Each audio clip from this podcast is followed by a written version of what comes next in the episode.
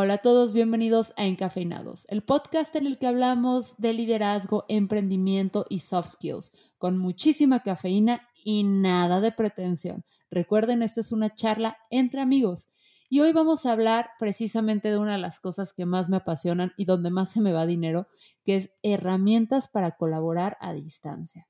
Así que vamos a entrevistar nuevamente a Pepe y Charlie, que son expertos en detectar talento. Vamos a hablar de las herramientas que nos han cambiado la vida, sobre todo después de la cuarentena y en el que el trabajar a distancia se volvió ahora sí que forzoso, no se le pidió a nadie su opinión, simplemente se está haciendo y van a ver que van a aprender cosas muy interesantes, al menos yo siempre lo hago.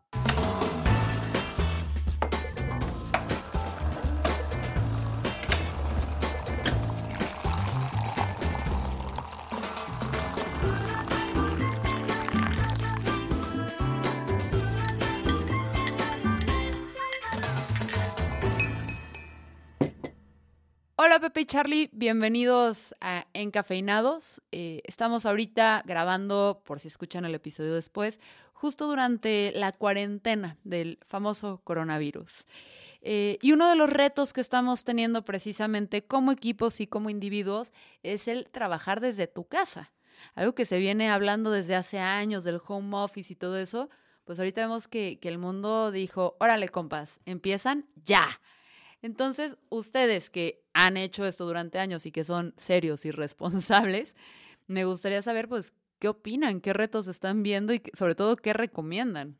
La verdad es que platicábamos Pepe y yo el otro día que esta es como la prueba más importante que muchas empresas están teniendo de cómo trabajar, y cómo implementar en semanas o en días eh, cambiar de estarse viendo en las caras en, la oficina a verse eh, de manera remota, ¿no? Y todo lo que eso implica, no solamente a nivel tecnología, sino a nivel emocional, de liderazgo y demás, ¿no? Ok. Y, y eso implica un reto, porque eso está, o sea, está obligando a las empresas de manera acelerada a implementar estos programas y el ajuste está teniendo eh, un impacto en nosotros, ¿no? O sea, para empezar es como si eres una empresa que nunca ha trabajado remotamente, pues ¿por dónde empiezas? ¿Qué herramientas utilizas? Eh, ¿Y cómo creas estos hábitos? Porque ya no existe el darte una vuelta por el escritorio de tu gente a ver cómo van, tocar base, y que, puedes ver ahí que el equipo de, publicidad está haciendo, no sé, una, una olimpiada ahí en, en la oficina sin sentido. O sea, ¿cómo nos podemos ir adaptando? Yo creo que esto va a ser un, tema de, transformación. O sea, la, diferencia entre cambio y transformación es que el cambio es reversible, la transformación no lo es. Y yo creo que el, impacto que esto va a tener en la manera en que trabajamos va a ser nivel transformación. Yo creo que hay muchas cosas donde nunca vamos a regresar a, lo que vivíamos anteriormente.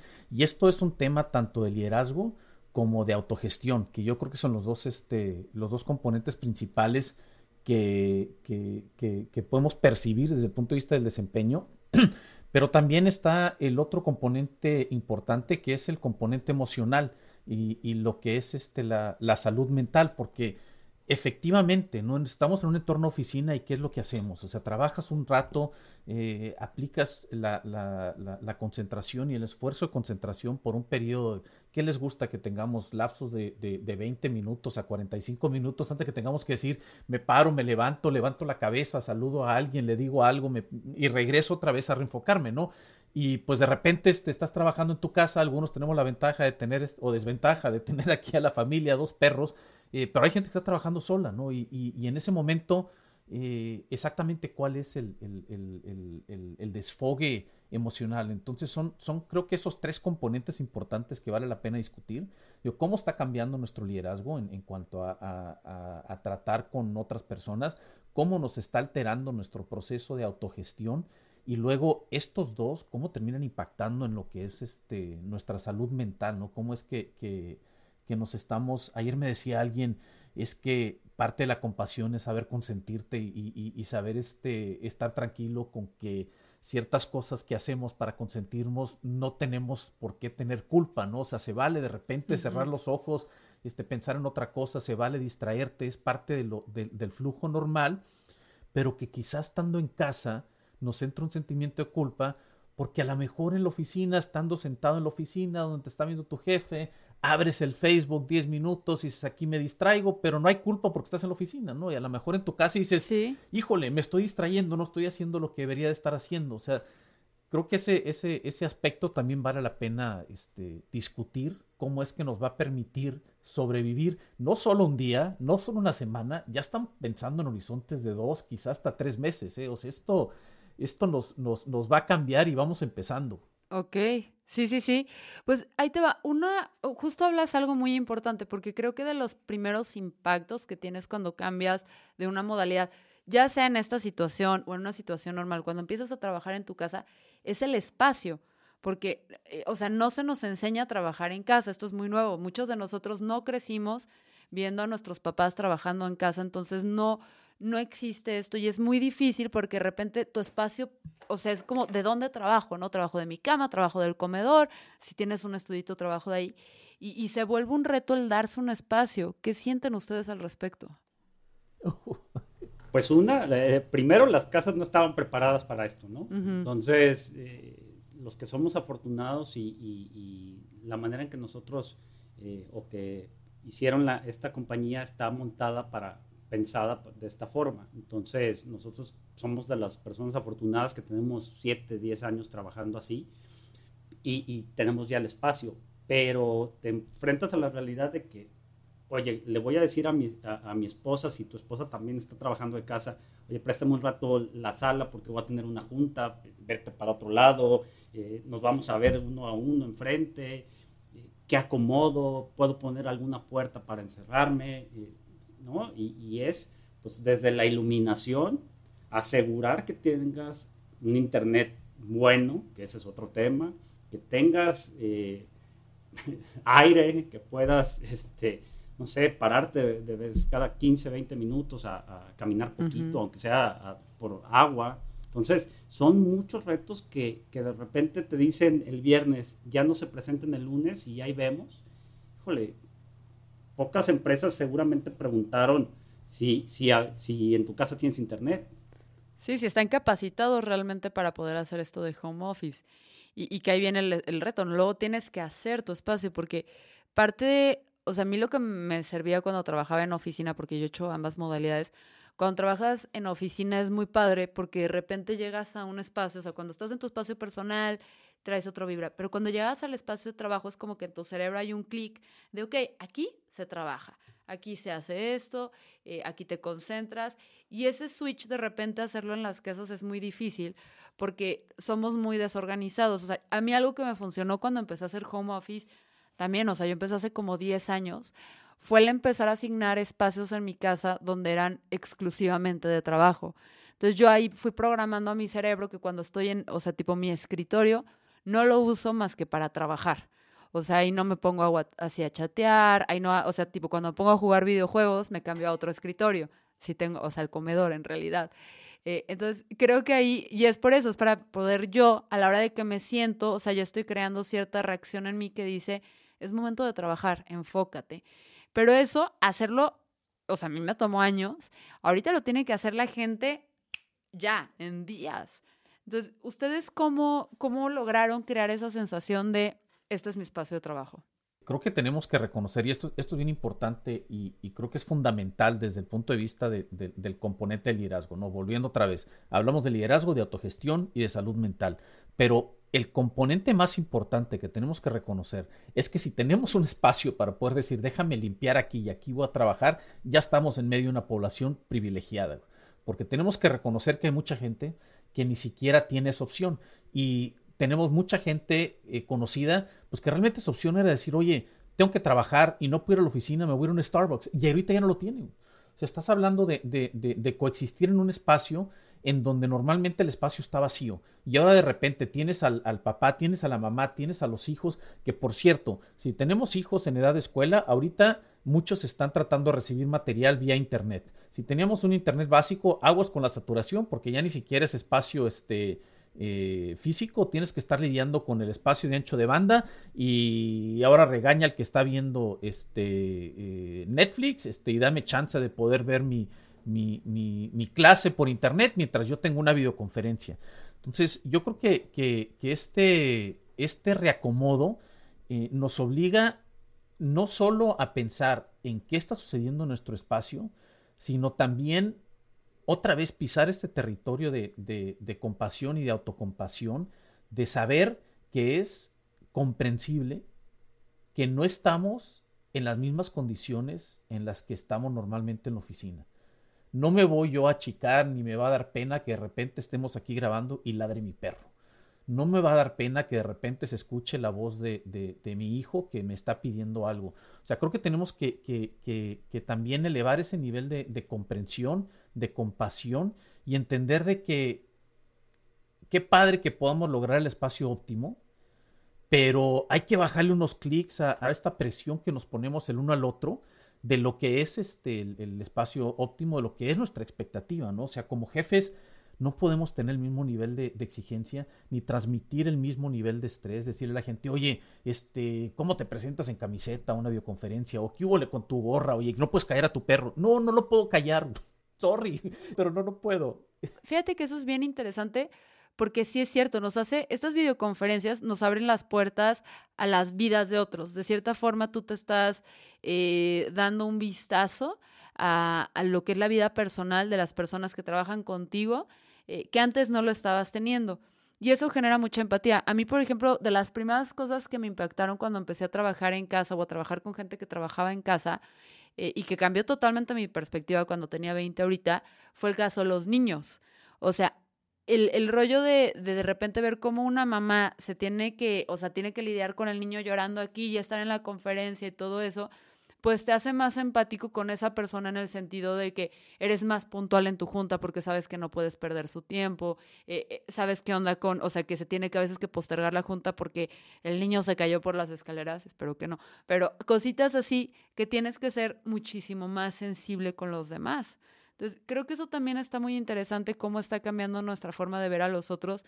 Y chance como jefe también tienes que empezar a considerar estas cosas como de, pues, ¿cómo hago para que mi empleado pueda tener mejor internet? ¿Cómo, o sea, ¿cómo podemos hacer que esto sí o sí funcione? Y parte del sí o sí funcione, que es así, pero ¿qué es lo que hace posible más allá del internet que podamos trabajar a distancia? Son las herramientas.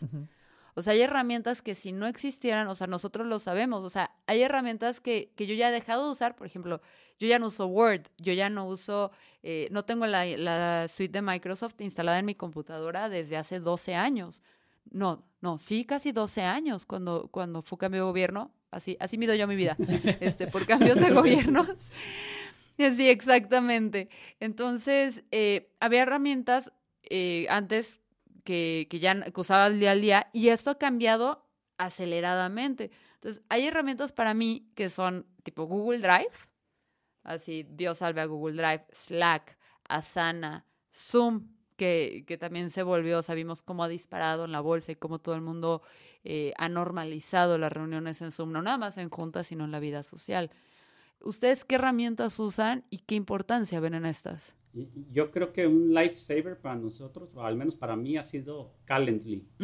es, esa es como... Esa no la conozco, platica un poco más. E, esa es una maravilla. Eso básicamente les mandas un link a la persona y le dices, donde encuentres espacio, puedes agendar espacio para hablar ah, conmigo. Sí, yo uso Doodle en vez de eso. Entonces, entonces ya no hay forma de que, oye, pues es que no a las cuatro, no a las cuatro, pues no puedo. Y, y pierdes 10 correos o 10 mensajes para ponerte de acuerdo. Ahí es donde esté el espacio, tú seleccionas de qué quieres hablar y ya. Entonces yo ya me meto y, y reviso y está perfecto. Entonces esa ha sido como muy, muy buena. No, y esas, o sea, para hacer un, así un pequeño paréntesis, por si nadie ha usado una de estas herramientas como es eh, You Can Book Me, Calendly, este, Doodle. O sea, otro de los beneficios que tiene y lo que yo más amo, o sea, porque yo, también llamando esos links hasta para vida social con mis amigos, no ahorita porque estamos encerrados, pero el debate de vamos a ponernos de acuerdo para ver las 30 personas, en qué horario nos juntamos, a ver, se manda el link donde haya más personas que caben a esa hora se hace la junta. Entonces, se acaban muchísimas discusiones, no nada más el uno al uno, sino como equipo se vuelve muchísimo más práctico. También elimina la necesidad, aquí parece que estoy anunciando, también elimina la necesidad, pero sí es cierto, a veces de asistentes personales en el sentido de confirmar una junta, porque es horrible, a mí me ha pasado, ya no tanto, porque ya uso mis herramientas, que tienes una reunión y como no confirmaste el día antes, no llega la persona.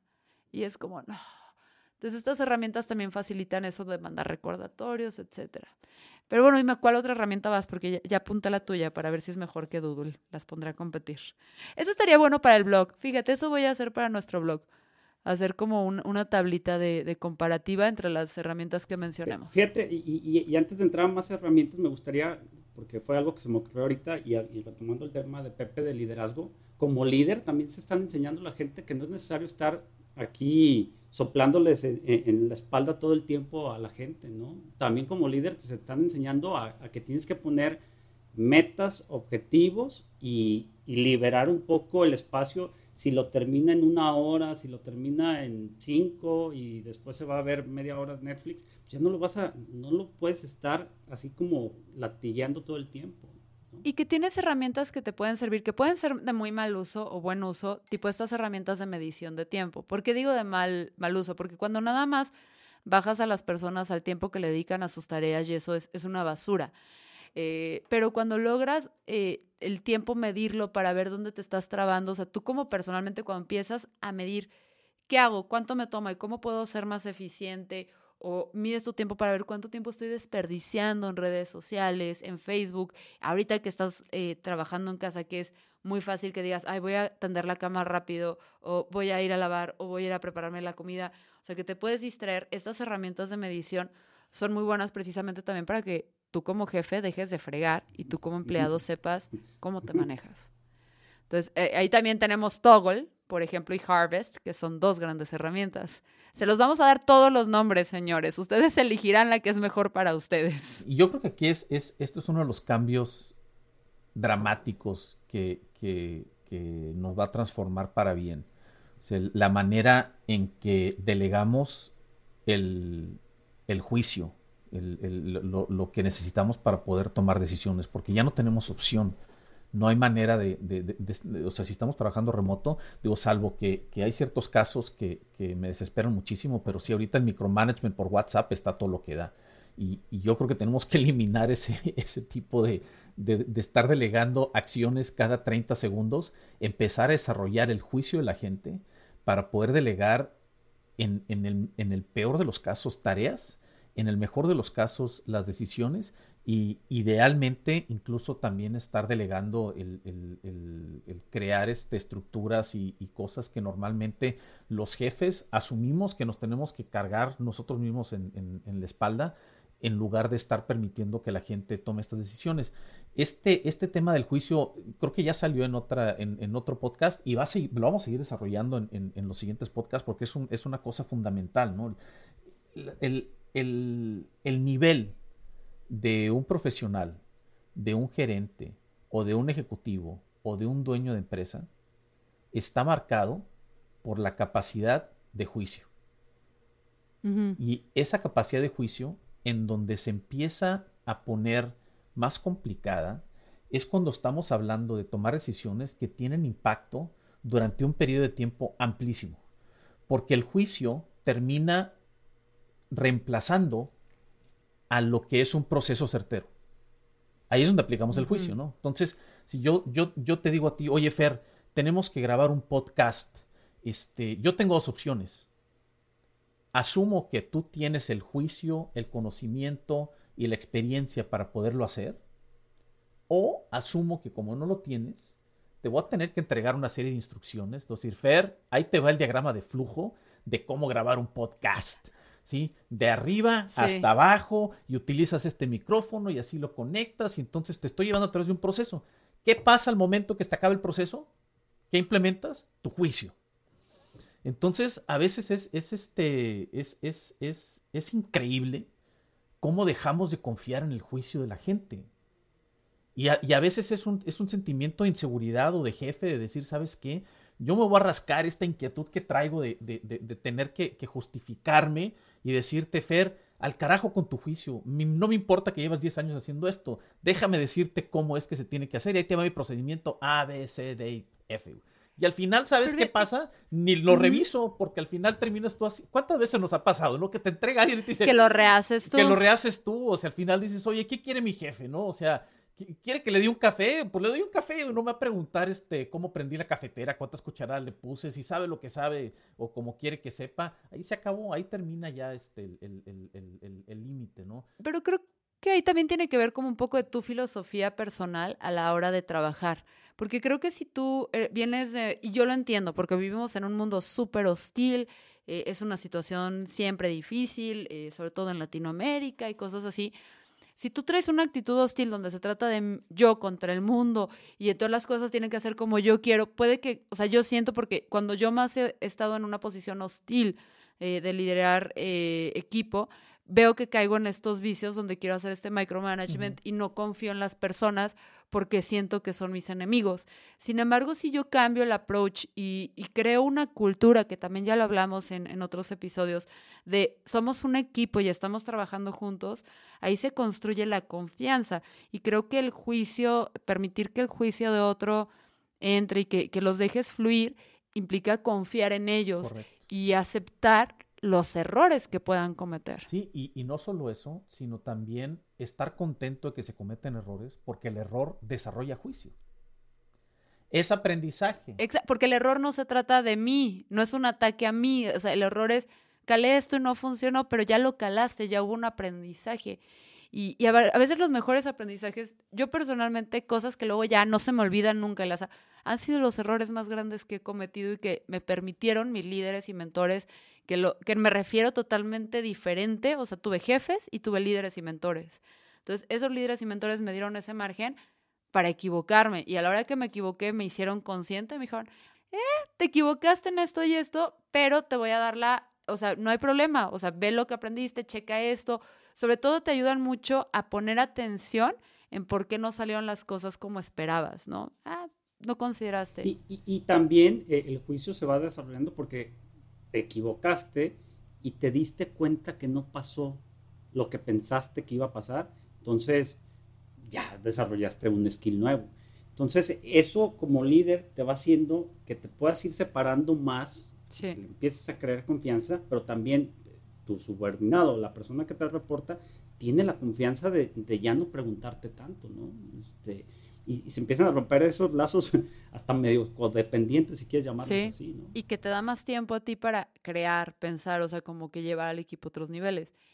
Eh, pero volviendo un poco a lo que mencionabas, Pepe, porque ahí mencionaste una de las herramientas que más detesto del planeta y que no es una herramienta de trabajo a distancia, WhatsApp. Ah, el maldito WhatsApp. Lo odio. O sea, si hubiera algo que pudiera desaparecer, sería eso, porque neta es, es más difícil salirse de la, ¿cómo se llama esta mafia en, en, en Japón o algo así? La, yaku, la, yakuza. es más fácil salirse de la yakuza que de un grupo familiar o de la escuela o de algo de, de WhatsApp. O sea, ahí sí estás muerto de por vida para todas estas personas. ¿Qué herramientas están usando ustedes para reemplazar WhatsApp? Pues mira, yo creo que Slack es la primera. Sí, Slack, porque alguien no, yo, alguien yo, apenas este, me uní formalmente a Slack ayer porque alguien me obligó y me dijo, alguien me dijo, deja ya no Más. Como la mafia de Yakuza, dijimos, vamos a cortar un dedo si sigues con esta traición. Slack, fíjate que a mí también es de mis favoritas por las integraciones que tiene además. O sea, porque en un WhatsApp la bronca es que de repente en, en un mismo chat estás hablando por un lado de, en este caso no podemos hablar de la imagen del podcast, del episodio de la siguiente semana, de los planes a dos, tres meses, etc. Entonces, de repente mantener la conversación es difícil y a veces no todos tenemos que estar involucrados en todas las conversaciones. O sea, aunque sea el mismo equipo, eh, pues puede que a, integrantes, o sea, que al equipo de ventas eh, no le importe realmente si falta X o Y tornillo, ¿no? Pongo ejemplos muy burdos, pero ustedes los pueden adaptar a sus relativas empresas. Eh, sin embargo, también es la posibilidad de integrar a otras de las aplicaciones que hemos, que hemos mencionado. En esto de WhatsApp, el problema es que rompe muy feo tu vida personal eh, con, la del trabajo. Entonces, de repente, eh, puedes estar tomando temas y, todo el riesgo, más allá de, la seguridad de que estén mandando archivos sensibles y, las empresas pierden el control de dónde quedó el estado de financiero en el WhatsApp de Juan Pérez, ¿no? Entonces, sí es complicadísimo. Entonces, el problema que tenemos con WhatsApp es que se volvió una herramienta tan común o tan de network que hay una resistencia al cambio. No voy a señalar a nadie en este podcast, no, te creas. Pero es que está también increíble porque, y vamos a otro punto, los malditos correos. O sea, el Slack también facilita esta, o sea, te quita esta herramienta estar como que en los correos, por ejemplo, si lo tienes integrado a otras aplicaciones como puede ser Drive, Dropbox, Asana, que ya en vez de que tengas que estar checando las notificaciones a tu correo de que hubo un cambio, las tienes ahí ya todas juntas eh, y que luego viene el reto también del manejar un buen correo, porque aquí a trabajar a distancia, el tener tus bandejas de entradas eh, bien organizadas con buzones inteligentes eh, se vuelve indispensable, ¿no? Ya viendo tantos proveedores. ¿Qué, con qué administran ustedes su correo? Google. Yo, por ejemplo, manejo Google y además, o sea, le pongo luego el filtro de Spark porque eso me permite tener mayor claridad en la parte de, de los correos sobre todo darle seguimiento. Pero sí, Google es, es señor, amo poderoso. No, y, y, si, si, entras, si entras ya a las herramientas, pues sí, este, desde, desde un CRM, eh, HubSpot, o sea, es que ya la, la, la, cantidad de herramientas yo creo que es, es tremenda, ¿no? Y, y, cada vez se vuelven mucho más específicas, cada vez es, es menos, digo, me acuerdo cuando cuando empecé a trabajar ya evidenciando mi edad, que, se apareció Outlook, que era así como que la herramienta maravilla que tenía todo integrado, ¿no? Y ahora ya no. Uy, había cursos, ¿te acuerdas? Había una... Y, y, cursos de, de, 10 horas, ¿no? O sea, nada más para ver cómo, cómo maximizar las herramientas de productividad de Outlook. Eh, y ahorita pues no, que eso, es, eso también es, es, es parte de, de, cierto reacomodo emocional, ¿no? De saber de que de que tienes microservicios y herramientas que te sirven para propósito único mientras todo está conectado. Pero regresemos al punto importantísimo, ¿no? Especialmente todas estas herramientas. El, el riesgo es perdernos en la herramienta, porque creo que un riesgo fuerte ahorita que estamos trabajando desde casa es sentirnos satisfechos porque nos mantenemos ocupados. Y hay veces que estas herramientas nos llevan a cometer ese error, ¿no? Te puedes quedar todo el día checando tu correo electrónico, te puedes quedar todo el día este, contestando por WhatsApp y al final fuiste muy activo pero no productivo. Y yo creo que eso es en donde tenemos que estar bien conscientes todos los días y en donde creo que es bien importante, aplicando principios de simplificación, levantarnos en la mañana y tener muy claras cuáles son mis prioridades, cuál es el objetivo grande que tengo para este día. Un solo día, pero cuál es este objetivo grande. Al acostarme, tengo que poner la cabeza en la almohada y pensar, ¿logré o no logré este gran objetivo? Y luego, ¿cuáles son las cosas que, que, tuve como, como objetivos intermedios en cada una de las fases importantes de mi vida? ¿no? Porque también, si, nos obsesionamos con la parte del trabajo y decir que estoy trabajando aquí en casa, pues se te olvida la familia. Y ya me ha pasado varios días que de repente me meto a mi cueva este, eh, virtual de, audífonos y computadora a las 8 de la mañana y no salgo hasta las 10. Entonces, creo que es bien importante ahorita ordenar cómo es que estamos distribuyendo nuestro tiempo, no hacer un, micromanagement de, nosotros mismos, pero sí tener mucha claridad de, a qué le estamos dedicando tiempo y, y, aprender a balancearlo de manera consciente. Porque esto es algo que si no hemos trabajado desde casa los últimos 10 años, no lo sabemos hacer de manera intuitiva. Es como cualquier hábito que generamos. Tenemos que implementar un mecanismo mecánico para aprender a hacerlo. Y ya después a lo mejor no tienes que ser tan rígido en decir, déjame, voy a hacer un programa de lo que voy a hacer en mi día, porque ya te acostumbraste a un nuevo ritmo, a una nueva secuencia, a unas nuevas prioridades. Pero sin duda, ahorita es bien fácil perdernos porque, porque estamos fuera de nuestro, de nuestro entorno tradicional y nuestro instinto ahorita no está bien desarrollado para manejar de manera efectiva nuestro tiempo. Entonces esta parte es bien, bien importante. La autogestión y, esta autogestión, si no nos autogestionamos, le vamos a dar en la torre a la gente que estamos este, coordinando o liderando. ¿eh? Tenemos que empezar por nosotros y luego de ahí ya este, aprender a ser más efectivos en cómo es que estamos dirigiendo a los demás con muchísima empatía y con muchísima compasión nuevamente, ¿no? Entendiendo que, el, entorno de cada quien ahorita es muy, muy diferente y que, no todos este, pudieran estar en el nivel de privilegio que gozamos nosotros.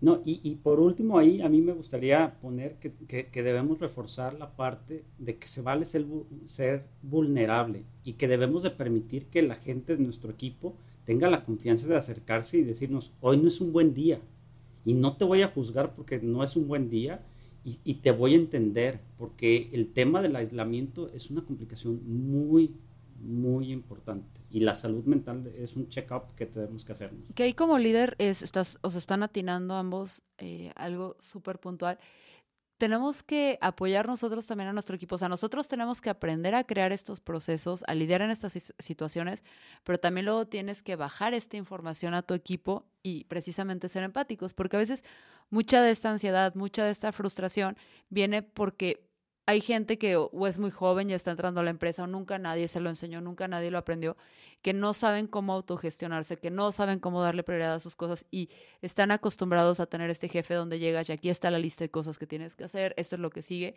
Y, se vuelve un reto muy grande, que yo creo que eso da para un episodio súper largo, porque nada más pienso en dos grandes referencias para este tema, que es Getting Things Done, es el libro que se ha vuelto mi Biblia, o sea, es porque yo no sabía crear sistemas, y otro es el masterclass de esta Anna Wintour, que, que si no lo han visto, chequenlo porque ella habla mucho de cómo como si tú no te autogestionas, te vuelves un, un, cuello de botella para el resto de tu equipo. Hay otro muy famoso que se llama Eat That Frog.